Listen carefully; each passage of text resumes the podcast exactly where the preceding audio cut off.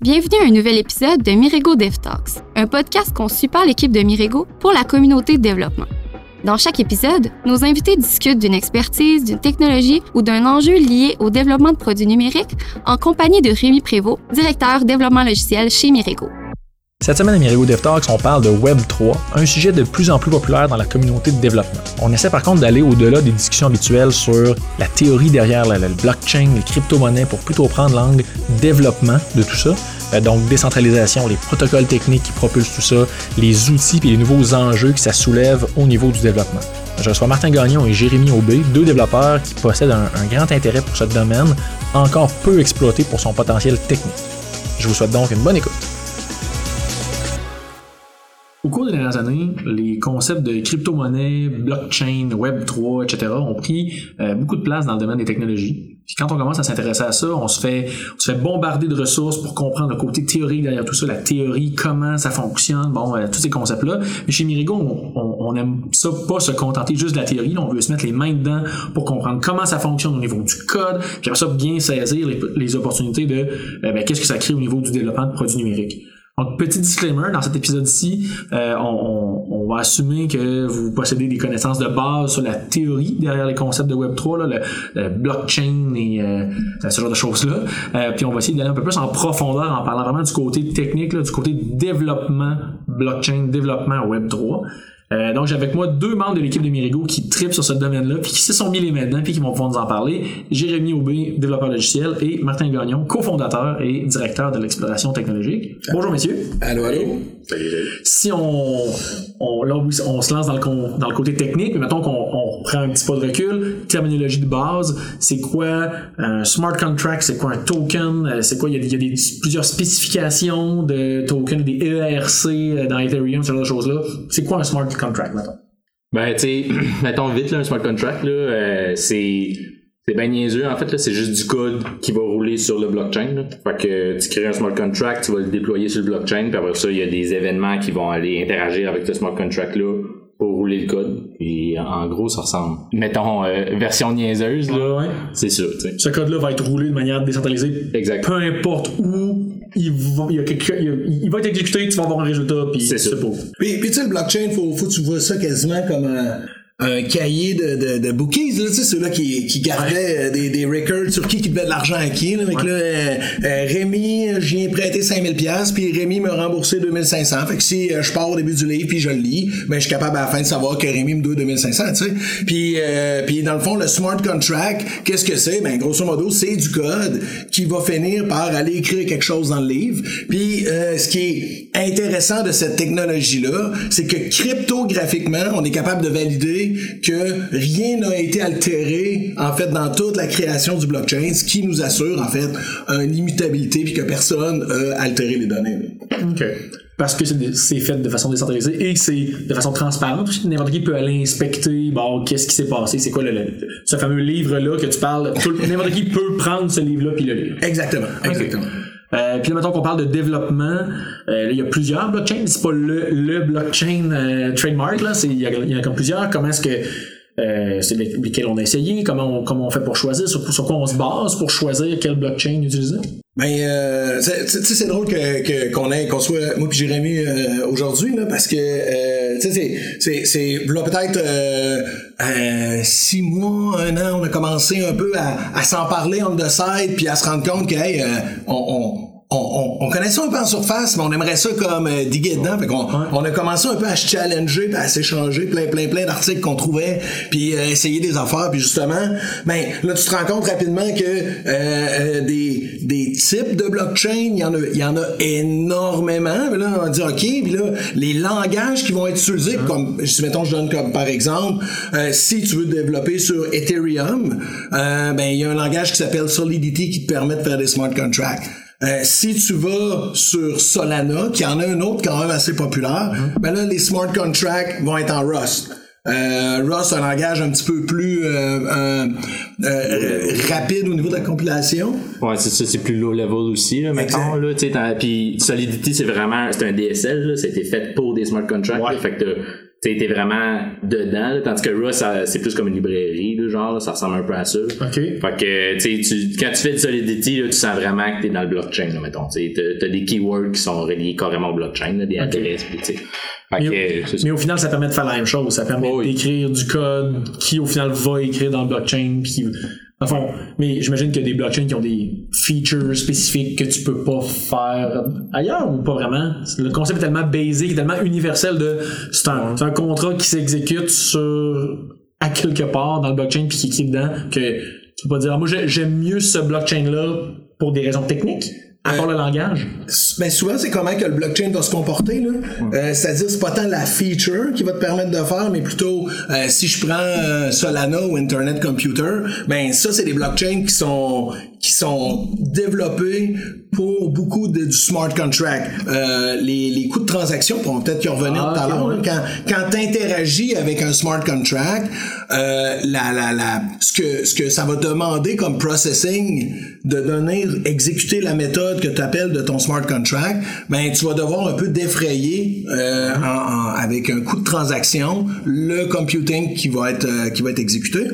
Euh, donc euh, il y, y a certains blockchains que le computing coûte pas cher. Solana en un. Il coûte pas cher parce que présentement il coûte pas cher. Mais qu'est-ce qui dit que ça va rester pas cher? Parce que c'est pas une affaire de juste d'offre et de demande. ça? Euh, ben au niveau au niveau de, du, du, du processing, non. En fait, étant donné justement que c'est en Rust, Ah. euh, l'infrastructure a été faite. euh, le blockchain en tant que tel, comment que les blocs sont créés, euh, ont, ont besoin de moins de computing parce qu'ils n'ont pas besoin. Euh, Solana, je- là, là, il faut. c'est- sont tous un peu ça. C'est comment comment que ça fonctionne rajouter un bloc. Je pense qu'il n'y a pas besoin d'avoir un proof of work au complet. T'as juste besoin dans le fond de fournir, euh, de, de- de valider des headers, puis de, de, de prouver en fait que euh, non seulement euh, ta, ta, ta fonctionnalité marche, mais en même temps t'as aussi staké énormément d'argent pour prouver que hey moi je fais partie, je suis une bonne personne, donc j'ai le droit d'acheter un, un chain. Je sais pas si tu veux. Ben c'est ça, tu sais, un affaire, mettons, avec le, on parlait là, des, des frais de transaction, là, mais tu sais, un affaire ce qui va beaucoup varier de blockchain à blockchain, c'est la technologie qu'ils utilisent pour valider les blocs. là. Tu sais, on- là, mettons, euh, crypto, euh, excuse, Bitcoin utilise Proof of Work, Ethereum aussi, là, ils sont en train de transitionner, mais avant, ils étaient avec Proof of Work, là, ils changent à Proof of Stake. Il y a même Proof of History qui existe, tu sais. Fait que là, c'est, ça, ça va beaucoup changer parce que, mettons, le processing que tu as besoin de faire pour valider un node est beaucoup moins grand. tu sais. Fait que là, comme mettons, dans le proof of work, tout le monde travaille à valider le bloc, puis t'en as un qui gagne. Ouais. Parce que dans le proof of stake, là, tu mets de l'argent, tu dis, moi, je veux valider ce bloc-là, tu te fais choisir, puis là, ça, tu le valides. Il y a juste ton ordinateur qui l'a validé. Sais, Il y a beaucoup moins de processing, puis tu peux scaler plus vite, puis tu sais, il y y, a plus d'avantages, mettons. Au niveau après ça, comme tu dis, avantage, c'est au niveau du coût après ça. Ouais, ouais, Toi, mettons, si on se replace en mode je suis un dev ou une dev et je, je me cherche un blockchain sur lequel euh, développer, ça, ça rentre en, en, en ligne de compte parce que justement au niveau coût, au niveau temps de processing puis tout. Exact. OK. Puis, puis nécessairement aussi, ben, euh, quand on développe un produit, ce qui est important, c'est ton end user.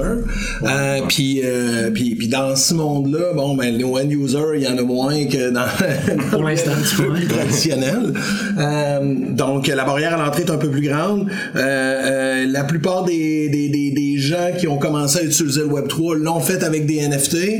Euh, S'ils ont utilisé OpenSea, probablement qu'ils ont déjà un wallet qui est compatible avec les blockchains qui sont compatibles avec Ethereum. Fait que des fois, ton choix va, va être un peu, je vais dire, influencé par la possibilité de rejoindre ces gens-là aussi. là. Ah, ok. Fait que l'effet de network, l'effet communauté aussi existe quand même. Exactement. Non, t'as trouvé un blockchain, vraiment, là, techniquement, ça a l'air super, puis turns out t'es 4 users ou qu'il y a pas beaucoup d'engouement, ça peut, ça peut te, te, te t'amener ailleurs. Ben, funny fact, la- le dernier blockchain sur lequel j'ai vraiment trippé, c'est euh, c'est Terra. Ouais. Et, euh, et, et, euh, et j'avais commencé à développer mon premier smart contract deux jours avant que toute la blockchain euh, crash. Donc, euh, mais, mais j'ai- j'aimais vraiment, en fait, euh, la, la, la technologie de, de financière en arrière, en arrière qui avait de, de, qui, qui, qui existait au niveau de, cette blockchain-là. Mais justement, quand tu prends des, des, des, blockchains qui sont moins, je vais dire, grand public ou mainstream, ben, il peut arriver ce genre de, Mais, de mais, mais c'est intéressant, ça veut dire que c'est fou de dire, mettons, je vais, ok, parfait, je vais baser le code que je vais écrire sur un blockchain qui est drivé par une communauté, ça prend des gens, il, faut que ce blockchain-là vive, justement, là, offre, demande, parfait, ça marche. mais maintenant, tout peut arrêter. Tu sais, si tu là, je, je voulais qu'on parle un peu de comparatif là, web pré euh, web 3 puis web 3. Si je, je bête dans, je vais utiliser euh, AWS, m'a monter une app en Python, en Elixir, je vais le déployer sur le, World Wide Web. C'est comme ça, ça marche. Le World Wide Web peut pas m'amener. Il manque de monde, ça crash, euh, ça, ça existe plus. Fait y a quand même ça de ton choix de blockchain va euh, ça peut être un bon ou un mauvais bet fait que pour ça des fois j'imagine qu'il y a des choix vraiment plus safe que cette techno là c'est émergent mais émergent veut dire ça se peut que ça soit mort dans un an Ouais. si ça n'a pas levé L'affaire avec le blockchain aussi, c'est que plus qu'il y a de monde qui, mettons, plus qu'il y a de, de miners, là, Ouais. plus que ça devient sécuritaire, là, dans un sens, puis plus résilient aussi. Uh-huh. Tu sais, fait que, mettons, on parle dans Proof of Work avec, euh, tu sais, mettons, avec euh, le vieux Ethereum. Si quelqu'un appartient à 70% des, des miners, ben, tu sais, en réalité, il contrôle le network. tu sais, fait que, tandis que appartenir 70% du mining power quand il y a 3 milliards de personnes qui, qui minent, ça commence à être très intense, exact Fait que il y a ça aussi qui va. Puis tu sais, en- encore, il y a 3 millions de personnes. Fait que s'il y en a 10 qui s'en aillent, ça fait pas un grand impact. Tandis que s'il y a 15 personnes y en a 10 qui s'en aillent, ben là, tu, tu sais, tu viens perdre. exact exact Fait que le- la popularité du blockchain va quand même avoir un impact sur ça aussi, là, quand même. Là. Euh, Ouais. OK. Puis si on, on parle de justement la différence euh, ouais. Web 2, euh, Web pré, Web 3 et Web 3, là, mettons plus Web décentralisé, blockchain, c'est quoi les nouveaux les changements de termes, les changements de paradigme, qu'est-ce qui fait que c'est différent, puis I guess aussi qu'est-ce que ça a comme avantage là? Tu sais, le, le Web 2, le Web 2, ce que ça a amené, c'est un, c'est un web qui est très euh, read-write. hein. C'est c'est le, le web applicatif qui me permet de de- de- d'aller écrire dedans là, plutôt que la page informationnelle qu'on avait au, au, début. Quand t'as commencé à coder, là. Quand, quand j'ai commencé à coder, exact. hein. Moi, je suis arrivé, euh, je suis arrivé en début du web, puis euh, je vais peut-être partir après le web 3, je sais pas. Mais, mais euh, euh, avec grosso modo, ce, que, ce qui va amener, en fait, c'est le concept d'ownership. Euh, donc, donc euh, euh, étant donné que dans un ledger public, on est capable de, de, de, de- d'exprimer avec sa clé publique euh, euh, voici cet élément-là m'appartient à l'aide souvent de jetons, là, les tokens qu'on entend parler, là, fongibles ou pas fongibles. donc, je suis capable de dire ces tokens-là m'appartiennent ou appartiennent à cette clé publique-là. Et que aucune entité administrative et corporative peut aller changer ce fait-là. Hein? Donc, euh, donc ça c'est la partie ce que le ce que le Web 3 va amener là. Euh, Puis, hey, ça veut pas dire que le Web 2 existe plus. Hein, c'est que dans le fond, c'est comme une, une- une- une possibilité de plus qu'on ajoute au Web 2. Fait que dans le fond, je le dis souvent, le Web 3, c'est pas un ou, c'est un et. C'est comme un peu avec le Web 1 puis le Web 2. là. Il y a encore des pages statiques partout. Ben Je dis, ça le disparu. concept de je consulte de l'information existe encore. Là, ça, Ouais, c'est, ouais, ah, ça. là, je peux faire un form avec un post qui écrit dans une DB, puis quand je reload la page, qui est entre guillemets statique, là, ah, mon info que j'ai posté dedans est là. Là, qu'est-ce, c'est quoi ce step-là sur Web 3? De, mettons qu'on, je viens de dire le step Web 1, Web 2, ok, mettons, je pars du Web 1, je peux écrire l'information, je vois dans, la page. C'est quoi après ça le, step Web 2 à Web 3? C'est de writer, mais pas writer en faisant un post dans un formulaire qui va aller dans une BD qui est hébergé quelque part par une, une- une corporation, quelque chose. C'est de, c'est de décrire, c'est une manière différente d'écrire.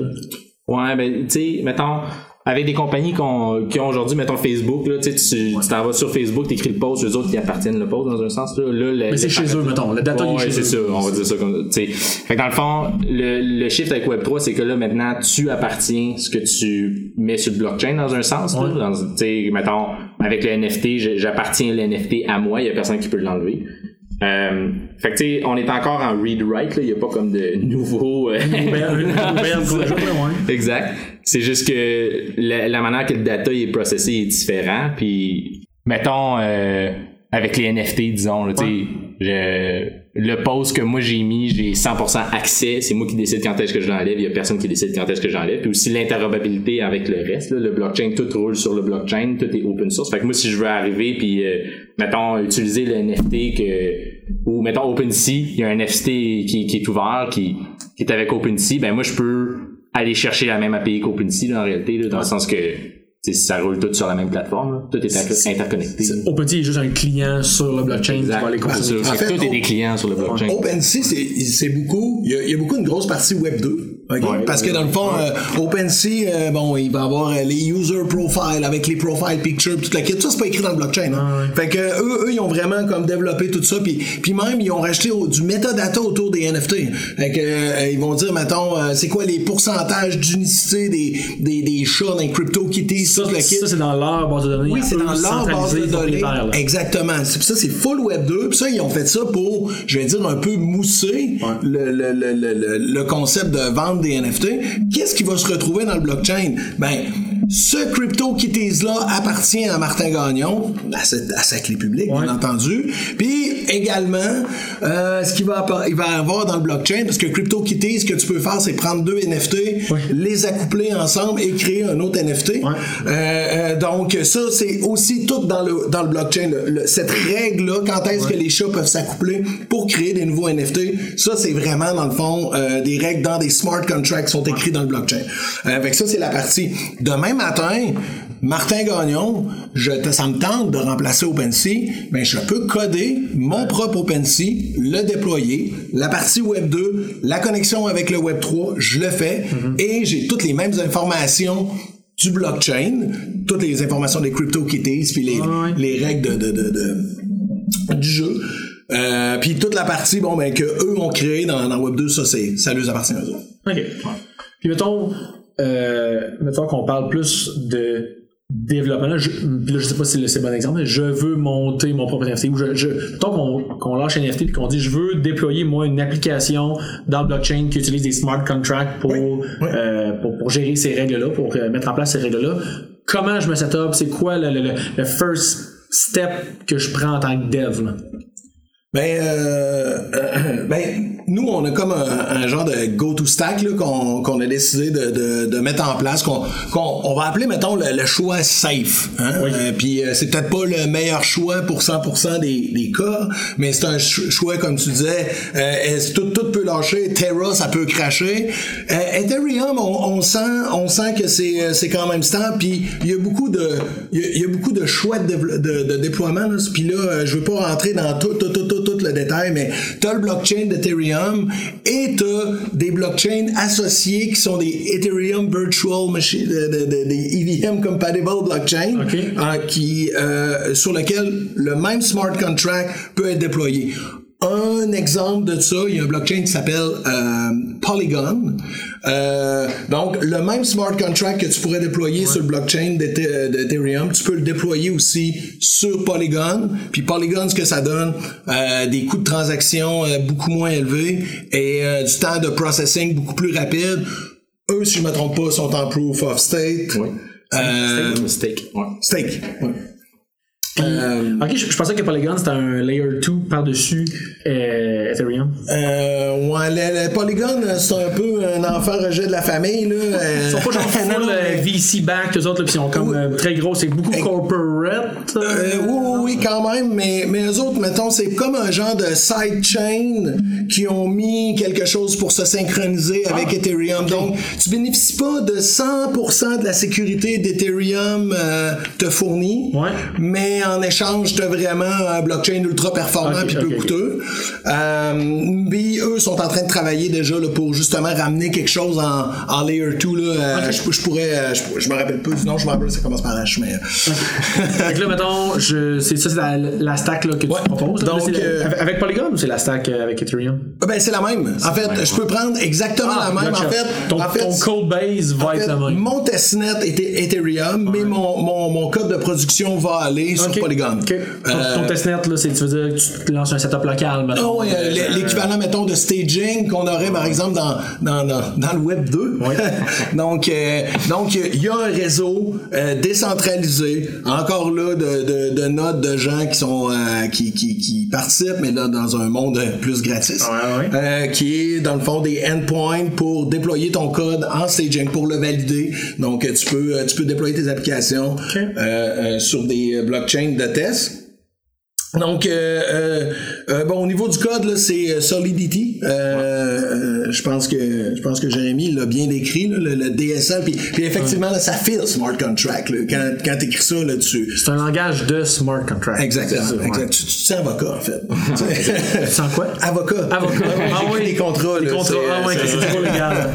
Euh, et, et un outil, un outil qui est intéressant, là, c'est Hard Hat. Ça, c'est, euh, ça, c'est un, un command tool qui te permet de rouler les tests, euh, déployer, compiler ton Solidity.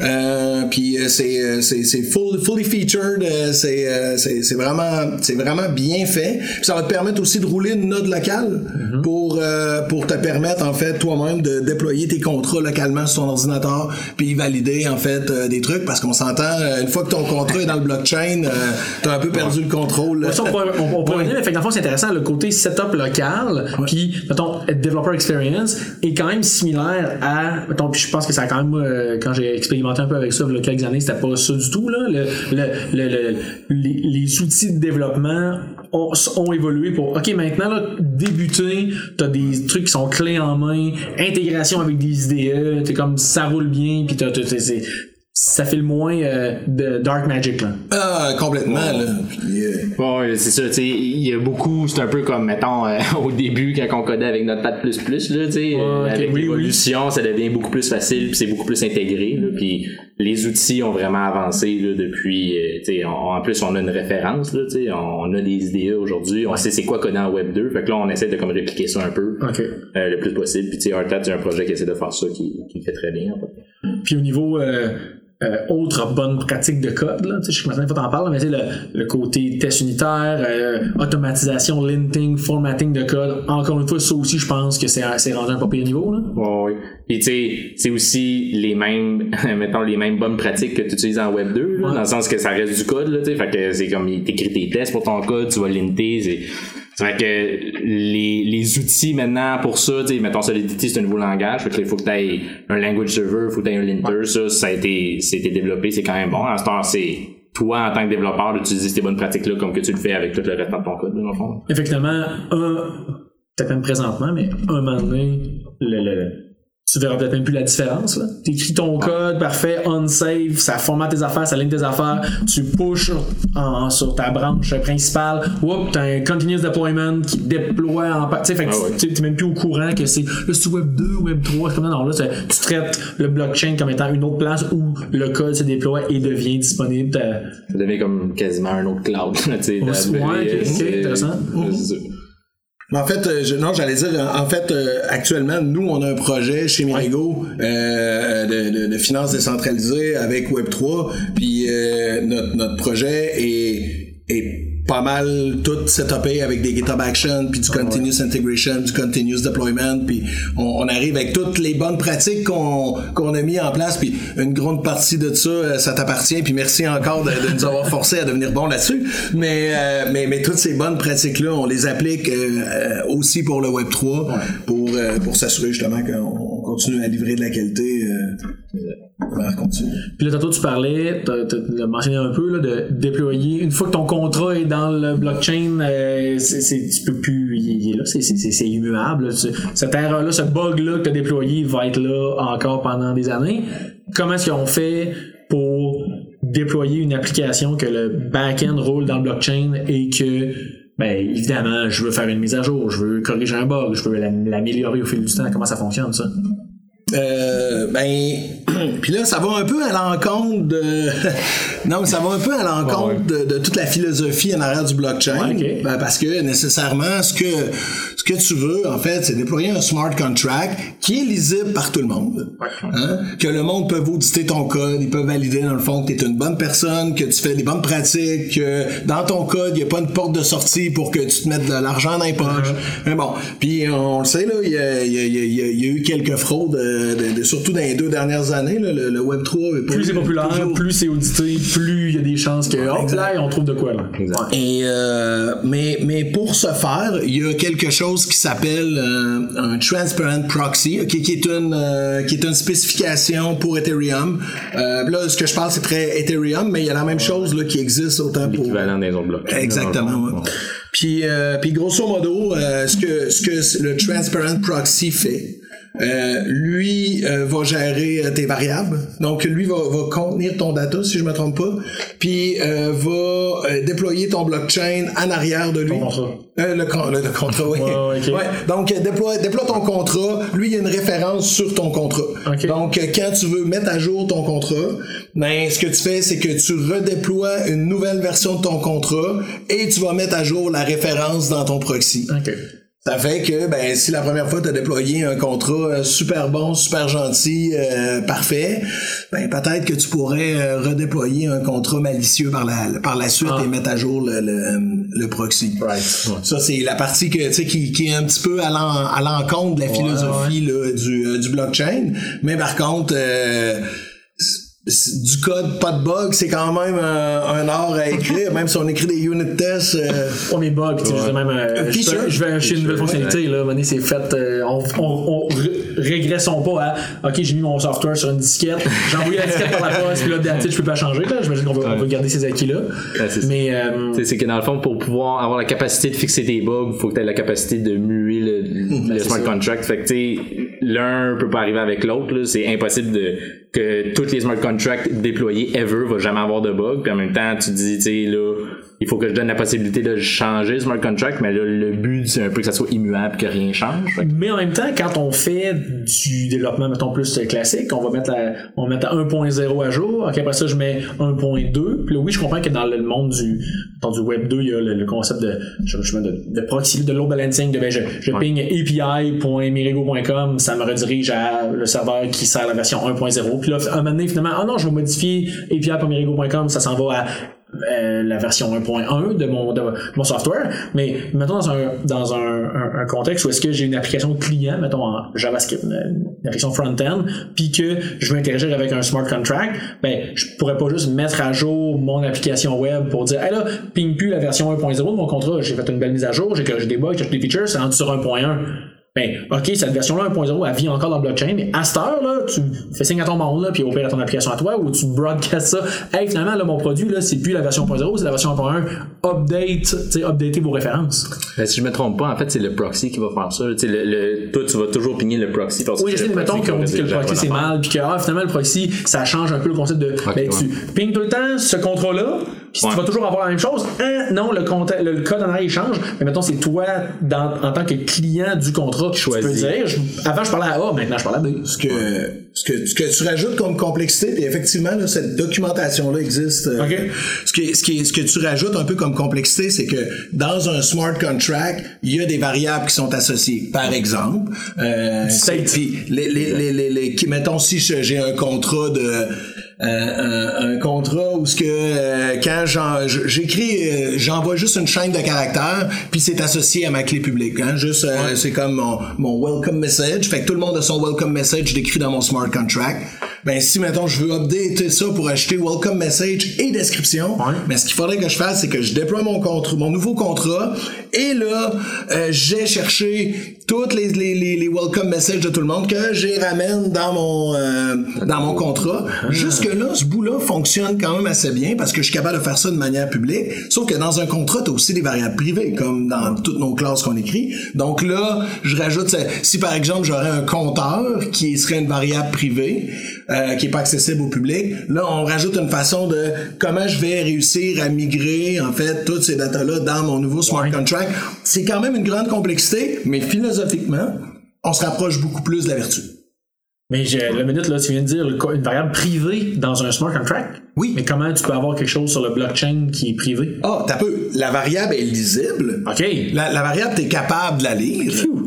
Ouais. J'étais comme, ok, parfait. Ben, je me dis, il y a une affaire dans l'encryption Oui. que là, c'est juste le owner du contrat, Mais, sa clé mais, privée. mais, qui peut mais dans, dans, dans, dans le, euh, mais, mais si j'instancie un objet de smart contract, j'ai pas accès à cette variable-là. là. OK. C'est ça, exact. OK. Le Mais le data, il est là quand même. Exact, le data à Mais ton point bon de dire comme ça, quand tu le migres, ben, il faut que tu ailles chercher le data. Ça arrive, il va pas se chercher facilement. ben, c'est ça.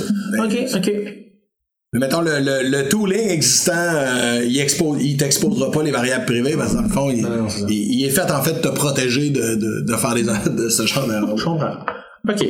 Puis, dernier point, encore une fois, Web 2, Web 3, le, j'ai appelé ça le, le decoupling de, de, de encore plus grand entre front-end puis back-end. Tu sais, mettons dans un, un contexte app mobile ou app front-end, mettons euh, single page application, on a une, une, une application, on a, on a quelque chose qui parle à un back-end, puis mais l'URL du back-end, il est hard-codé à quelque part dans l'app. Quand tu ouvres l'application de euh, justement du- l'application du 15 de Montréal mobile, ben le back-end euh, en production, il est hard-codé dans l'app, tu peux pas le changer. Là, dans un mode Web 3, où est-ce que le client est un peu plus en contrôle de à quel back-end il parle, parce qu'il y a comme un intermédiaire, d'un wallet, c'est quoi, wallet. y a une complexité qui se rajoute par rapport à ça? Ben, tu sais, mettons, l'application, elle, elle va pigner, normalement, c'est MetaMask, là, on dit, dans 90% des cas, là, elle va pigner MetaMask. Pour ça, à MetaMask, tu peux choisir quelle blockchain que tu veux, en réalité. Euh, Mais ton code, il référence pas MetaMask, il référence genre à window.ethereum, pis ça, Ouais, t'as une Ouais. extension dans ton browser qui est elle, elle, ah, ok, c'est, moi ça. Ouais, c'est ça. Elle va remplir cette variable-là. C'est ça. Fait que là, c'est ça. Là, tu parles avec, avec MetaMask. Tu peux choisir ton blockchain avec MetaMask, mais si je me trompe pas, tu peux. Euh, tu peux bloquer, mettons, moi je veux pas parler avec Polygon, tu peux lui dire, Ah. tu sais, je, je veux pas que mon application interagisse avec Polygon, tu peux le savoir dans ton front-end, puis tu peux le, tu sais, limiter, mettons, là, les options avec ça. Euh, Dans ton front-end, t'aurais hard-codé ton adresse de, de, de smart contract. Ben en fait, euh, mettons, euh, on, on- comment que ça fonctionne vraiment underneath techniquement, là, grosso modo, c'est que t'es capable d'écouter, t'es capable d'écouter sur quel chain ID. OK, puis là, dans le fond, Ethereum, c'est Chain IDX, euh, Polygon, c'est Ouais. Chain IDX. Ils ont, euh, toutes les Ethereum, ils ont tout un, un, un, un- un Chain ID différent. By the way, ton localhost, c'est 1337. Mais, euh, fait, grosso modo, t'es capable, en fait, d'écouter un événement euh, sur window.ethereum.on euh, chain change. OK. Puis là, après ça, dans le fond, tu vas recevoir le chain ID euh, Ouais. qui vient de changer. Fait que toi, dans le fond, de ton côté, tu pourrais dire, ben, ah, moi, j'ai déployé mes contrats sur Polygon, j'ai déployé aussi sur Ethereum, Ah. puis là, j'ai été vraiment wise. Fait que si, mettons, je suis sur chain ID de Polygon, ben, je vais utiliser ces adresses de contrats-là. OK. Là, c'est dans le fond, c'est des adresses Oui, de- c'est ça, c'est publiques, ça. là. Puis, euh, quand je suis sur Ethereum, je vais euh, ajouter euh, euh, ces contrats-là. Parce que si tu fais pas ça, mettons, ok, dans mon MetaMask, parfait, je dis, euh, mettons, j'ai mon application en production, l'application Martin Gagnon, Ouais, euh, Web ouais, 3, ouais. Web App, parfait, je clique là-dessus, me connecter, lis mon, link mon wallet, mon wallet, parfait, je vais prendre, moi, là, mon test chain de Polygon qui roule sur mon ordi, parfait. Ok, good, parfait, t'es connecté, j'ai un wallet de lié, puis là, toi, le code, mettons, que s'il est fait en- un peu plus de façon euh, dumb, ben là, c'est parfait. Call telle méthode de tel contrat. Mais ce contrat-là, il n'existe pas dans ce, dans ce Exactement, Fait exactement. Mais fait que toi, ton application en production, Martin Gagnon, faut que tu handles ce cas-là de. Hop là, t'es en train de. Con, un peu comme si dans l'application du Canadien de Montréal, fallait gérer. Là, tu calls un back-end localhost ou d'un autre back-end sur foobarexample.com. C'est comme non, c'est- l'app n'est pas gérée pour. Elle est pas codée pour gérer ça. Mais en Web3, oui, il faut que tu gères toutes un peu ces situations qui peuvent arriver. Ouais, puis euh, je peux te dire, moi, ça m'arrive comme tout le temps, là, dans le sens où euh, je, les- je, les, je les vois les sites qui l'ont pas géré, parce que, tu sais, Ah, nécessairement, tu sais, moi, je, le trois quarts du temps, mon, mon wallet MetaMask qui est connecté sur mon localhost. Ouais. Fait que toutes les fois que je passe sur un site Web 3, euh, quand le site Web 3, il me le dit pas, il m'en parle pas, il fait pas comme, hey, il faudrait que tu changes pour aller sur telle blockchain. Ben, c'est comment, ouais, toi, t'as pas géré ce cas-là, euh, le, le- le- Ah ouais, ok. le- Fait que ouais. même, même là, c'est les. Fait qu'il y a encore ce- cette, cette euh, inconscience-là. En production, ben oui, on est en production. Le monde va se connecter avec le. avec- Tu sais, je vais faire confiance au monde, ils vont se connecter avec leur wallet de production, mais non, t'as pas ce contrôle-là en tant que développeur. Euh, c'est quand même fou parce que euh, euh, tu sais, il y a beaucoup, beaucoup, beaucoup de, de, de, de concepts financiers là, dans, dans nécessairement là, dans, dans, dans la dans, dans, dans, le Web 3 slash la crypto slash euh, slash les blockchains là. Euh, puis, puis tu sais, je regarde euh, ma banque, ma banque du code, euh, je sais pas, moi, probablement 40 ans qui roule là-dessus. oui. Puis là, dans le fond, c'est là, on, on a des concepts financiers avec quand même des montants d'argent significatifs des millions, là, ouais, des qui, millions. roulent, qui roulent avec du code qui a un an, Ah ouais, qui, a- qui a j'avoue, pas vécu, Non, c'est ça. La règle reste pareille, là, que, je veux dire, ton code, il faut qu'il vit, là, pour être certain que, qu'il est correct, là, en réalité. Fait que c'est sûr que là, il y a beaucoup de monde qui font très confiance à des contrats qui sont super jeunes, là. Fait que, y a- tu sais, euh, mettons, je pense qu'il y, a- il y a quand même beaucoup de bugs qui sont arrivés de là, là en fait. Là, Tu le- la perte de confiance, où ce que comme, oh wow, on s'est fait hacker, mais c'est parce que, ouais, ok, ce code-là, tu l'as déployé il y a trois semaines, puis t'as décidé de mettre 5 milliards dedans. C'est tu ça, puis il y a souvent ça. Là, c'est le, le, ouais, le hacker, mais dans le fond, c'est un trou de Ben sécurité. c'est jamais L'affaire était là. là. C'est exact. tu sais, C'est juste qu'il y a un loophole, puis il y a quelqu'un qui l'a trouvé, il a décidé de l'exploiter. Mais c'est ce qui est intéressant, mettons, si on, se- on tantôt on parlait de, de banque, ben là, ok, la banque, il y a quelqu'un, quelqu'un de mal intentionné dans une institution financière qui peut aller somehow chercher cet que c'est pas trop, tu sais, c'est un peu derrière une porte fermée. Alors que s'il y a quelqu'un qui réussit à extraire des tokens ou des, de l'argent d'un smart contract, le smart contract le permettait. Ouais. Tu sais, ces, ces règles-là, ils étaient codés, là. La, Exact. la, la, la faille de sécurité, c'est pas, ah, il y a quelqu'un, là, qui a euh, menacé quelqu'un avec un couteau. Non, non, non, là, le, le smart contract permettait de voler, de, de, de. C'était peut-être pas connu de lui-même, mais l'ordinateur savait que ça se faisait. C'est comme ça. Exact, ça. On met beaucoup de responsabilités dans les mains, entre guillemets, de machines puis de code qui a pas beaucoup d'années d'expérience. là. Exact. OK. Mais je pense que c'est le bout qui est un peu, euh, qui est un peu scary. Ouais. Ben oui. Euh, euh, d'arriver dans un monde où ce que ok ben si euh, euh, puis là c'est c'est- c'est pas pire quand on- on- en tant qu'utilisateur ben tu peux être quand même conscient quand tu commences à écrire des règles pour un client Ouais. euh, là ben euh, c'est c'est pas la même chose là c'est euh, puis puis nous on se considère comme une entreprise qui a déjà euh, eu des des des des des des, des- mandats qui nécessitaient de la grande sécurité puis de l'audit puis on, on a en fait ce bagage là Ouais. mais malgré tout on, on, on comprend en fait que à la fin de la journée, euh, ça va rouler dans une organisation décentralisée. Puis une fois que le code est rendu là, s'il y, a un- il y a un trou de sécurité ou il y a une faille ou c'est tout simplement un, un loophole en fait Ah ouais. pour drainer un smart contract, ben euh, en fait là, euh, c'est ça va avoir des impacts quand même importants. C'est ça. Puis tu sais, je pense qu'il faut pas trop avoir peur de ça non plus, là, dans le sens que oui, c'est open source, tout le monde peut le voir, mais Linux c'est open source, tout le monde peut voir le code, puis ça roule 90% de l'internet là, tu sais. Fait que le fait que c'est open source, peut-être que ça, il y a des failles à ça, mais il y a aussi beaucoup de d'audits de sécurité qui va arriver par des, des, des personnes qui ont pas nécessairement travaillé sur le contrat. Là.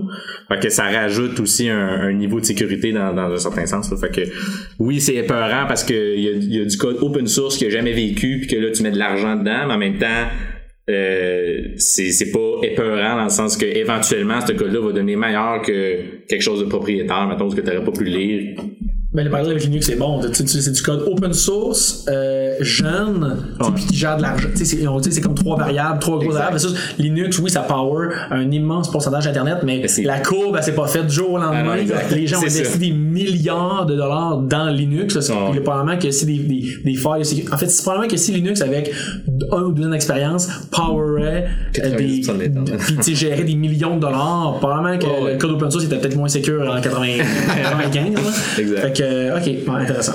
Merci, messieurs. En terminant, si je vous demande, euh, qu'est-ce qui vous excite le plus, qu'est-ce qui vous motive le plus par rapport au futur du développement Web3, qu'est-ce que ça serait?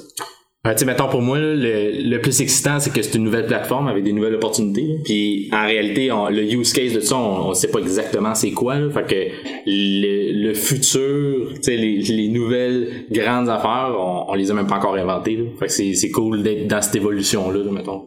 Les building blocks existent, mais qu'est-ce que ça va prendre comme tangente, on ne sait pas. Exact. Cool. Martin? Ben euh, moi l'autre chose que je trouve intéressante c'est comment que ça va comment comment que ça va se démocratiser. Parce que parce que nécessairement la barrière à l'entrée actuellement est quand même assez importante. Euh, le, le, le, le- euh, installer un wallet, euh, qui a- prendre tes, tes, tes 20 mots, les cacher dans un coffre-fort, puis euh, euh, tout le kit, c'est, c'est, c'est quand même quelque chose un peu de, de, de, de, difficile. J'imagine qu'il va y avoir peut-être une démocratisation. Ça va-tu passer par des, des consoles qui vont avoir des wallets intégrés pour que euh, ça soit plus facile? Ça va-tu être mon téléphone va en avoir un? En même temps, je peux-tu faire confiance à une entité corporative d'avoir un wallet? Puis là, tu parles plus d'adoption. Mais ça, ça va être une barrière qui va falloir qu'il tombe pour qu'après ça, le, le dev, un peu comme la barrière d'adoption. Qu'est-ce que ça prend pour que le développement web euh, lève en 98? Ah ben, l'accès à Internet et l'ordinateur. Exactement. là, cette partie-là, moi, j'ai comme le, le, le comment ça va va se faire, j'aimerais ça quasiment en faire partie là, de, la, de la solution, puis de trouver dans le fond comment comment qu'on peut faciliter l'interaction avec une application Web 3 à partir du mobile.